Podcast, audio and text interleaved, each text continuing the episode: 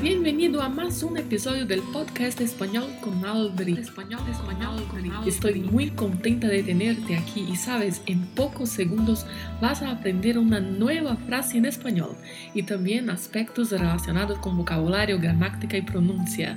El podcast definitivo para que aprendas frases del día a día en español está aquí.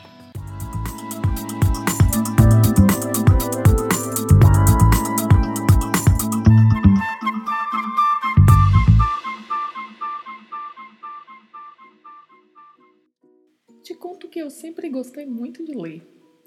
Quando criança, um dos primeiros presentes dos quais tenho memória que ganhei dos meus pais foram livros. E depois uma boneca, claro. Livros. Substantivo masculino, que é escrito com a letra B mesmo, viu? Como em espanhol tem essa particularidade do V com leve som de B, Algumas pessoas pensam que a palavra livro em espanhol é escrita como no português e apenas pronunciada diferente, mas não é. Escreve-se como se pronuncia libros, com a letra B. O O um pouco mais fechado para a pronúncia, então falamos livros. Mas voltando à história que comecei a contar, ganhei livros, ganhei livros na infância ganhei livros na adolescência, quando jovem na faculdade, os livros que ganhei foram os científicos, mas eu sempre tinha comigo livros, outros de literaturas diversas, que eu pegava na biblioteca, a exemplo de Agatha Christie, Sidney Sheldon. Li diversos livros deles e de outros autores, esses são só alguns exemplos. O fato é que a mim me gustan los libros. Essa é a nossa frase de hoje. A mim me gustan los libros. Vamos falar um pouco do verbo gustar. É um verbo de primeira conjugação regular e é utilizado para expressar gostos ou preferências. Ele vem sempre acompanhado de um pronome pessoal. Duas classificações dos pronomes pessoais em espanhol: pronomes tônicos e pronomes átonos. Os tônicos são mi, ti, vos, el, ella, usted, nosotros, vosotros, ellos, ellas, ustedes. E os pronomes átonos são me, te, le, nos, os, les. Vamos aprender hoje, neste episódio, apenas o que se refere à primeira pessoa. Na frase a mim me gustan los livros, eu estou dizendo em espanhol que eu gosto de livros.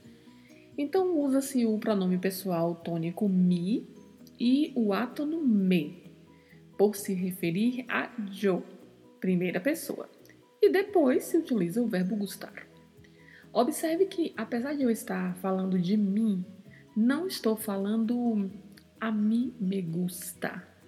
Estou dizendo a mim me gustan. Tem um N aí no final. Isso porque o verbo gustar sofre variação de número de acordo com o complemento da frase. Então, se você quiser dizer, por exemplo, que gosta de um livro, você pode dizer: A mim me gusta el libro. El, que é o artigo o. A mim me gusta el libro.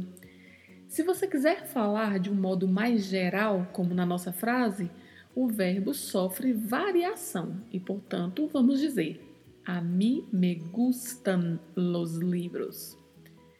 Vou dar um exemplo no feminino.